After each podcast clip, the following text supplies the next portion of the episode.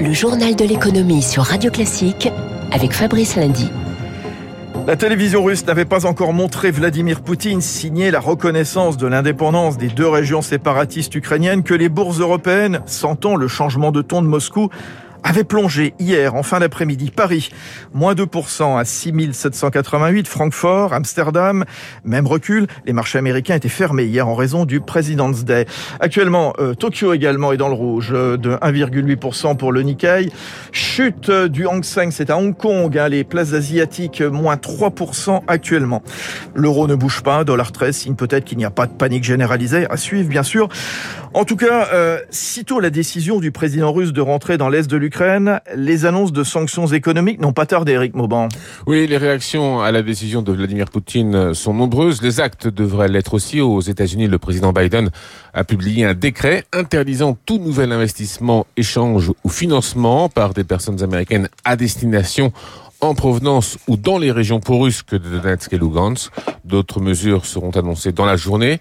Au Royaume-Uni, le Premier ministre Boris Johnson promet des sanctions importantes. L'Union européenne a en parallèle fait savoir qu'elle allait sanctionner ceux qui sont impliqués dans la décision de Vladimir Poutine de reconnaître l'indépendance de ces territoires ukrainiens.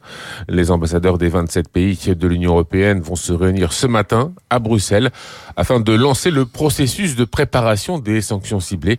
Elles vont viser des personnes ou des entités avec euh, interdiction de voyager et un gel des avoirs dans l'Union européenne. Ces sanctions doivent être décidées à l'unanimité. Merci. Eric Mauban, un haut responsable de l'exécutif américain, avait expliqué vendredi que la Russie serait isolée des marchés financiers mondiaux et privée des apports technologiques les plus sophistiqués.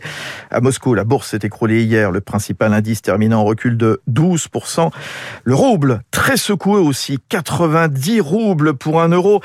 Et si cette dépréciation s'avère durable, cela pourrait avoir de lourdes conséquences économiques, bien sûr, et sociales aussi pour la Russie. C'est ce que pense Gérard Vespierre, spécialiste des questions internationales, fondateur du site Le Monde décrypté. Ça a deux conséquences. Premièrement, l'augmentation du taux d'inflation qui va certainement monter dans les 12-13%.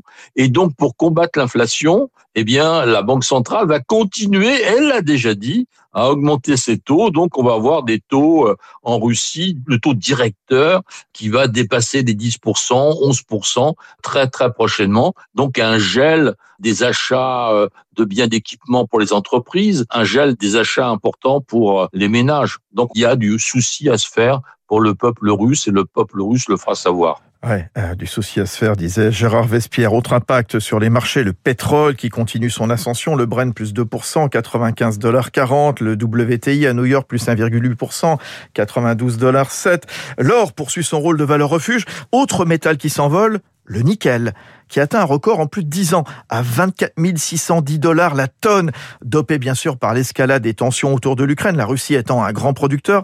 Écoutez l'analyse de Didier Julien, président de Commodities and Resources, société de conseil dans les matières premières.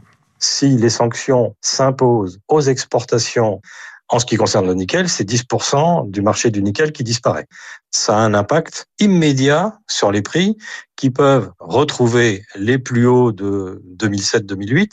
Le prix à l'époque était à 50 000 dollars, alors qu'actuellement il est inférieur à 30 000 dollars la tonne. C'est-à-dire que ceux qui pâtiront des hausses de prix seront les consommateurs, principalement les consommateurs occidentaux qui achètent des voitures électriques ou bien qui ont besoin d'acier inox pour toutes les applications industrielles et dans le bâtiment en Occident. Alors quel impact un éventuel conflit militaire aura-t-il sur la reprise? Ma plus important que prévu, c'est ce que nous dira tout à l'heure François Vidal des Échos à 7h10 sur Radio Classique. L'économie allemande devrait d'ailleurs se contracter au premier trimestre selon la Bundesbank. Le PIB a reculé de 0,7% sur les trois derniers mois de 2021 et c'est une conséquence de l'envolée du prix des matières premières en Allemagne. Les prix à la production affichent leur plus forte hausse depuis 1949, notamment à cause du gaz qui a plus que doublé en un an, une tendance qui risque bien de perdurer compte tenu de la situation en Ukraine. À propos des matières premières, tenez, la Chine qui déniche un gisement géant de lithium sous l'Everest qui pourrait constituer le troisième plus gros du pays. Plus de trois quarts de ses approvisionnements dépendent des importations, notamment d'Australie et d'Amérique latine. 6h44 sur Radio Classique. Du côté des entreprises, Worldline, le spécialiste français des transactions électroniques, va vendre ses terminaux de paiement au fonds Apollo prêt à payer 1,7 milliard. Le titre Worldline en être recul hier à la bourse, moins 3%. Une nouvelle commande pour Airbus. Kuwait Airways va acheter 31 nouveaux appareils pour 6 milliards de dollars, des A320 Neo, A330, A350. Lotus, l'emblématique constructeur de voitures de sport anglaise, réfléchit à une introduction en bourse pour financer ses investissements dans l'électrique. Cet IPO à plusieurs milliards de livres aurait probablement lieu à la bourse de Shanghai dès l'an prochain.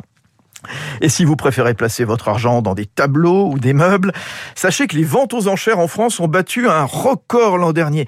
4 milliards d'euros, c'est-à-dire un milliard de plus qu'en 2019, année de référence bien sûr avant le Covid. La France confirme ainsi sa quatrième place sur le marché mondial. Paul-Henri, euh, le président du Conseil des ventes, il n'imaginait pas assister à un tel boom du marché français. Il le dit à Rémi Vallès. On avait vu qu'il y avait en effet un engouement, mais je dois dire que je m'attendais pas à avoir un chiffre aussi fort. Du fait peut-être de la crise d'ailleurs, il y a des gens qui n'ont pas dépensé euh, leur argent euh, et qui l'ont un peu gardé pour faire des achats euh, de confort ou de plaisir. Tout le monde s'est mis aussi sur Internet et donc je pense que c'est une habitude nouvelle qui s'est prise avec des nouveaux consommateurs. C'est très positif pour le marché et très positif pour la France surtout parce que c'est vrai que les États-Unis, la Chine ont pris des places considérables, mais la France conserve quand même euh, la quatrième place et maintenant la première place en Europe puisque la Grande-Bretagne en est sortie. Premier européen, voilà, c'est bien. Paul-Henri, président du Conseil des ventes avec Rémi Vallès, 6h46.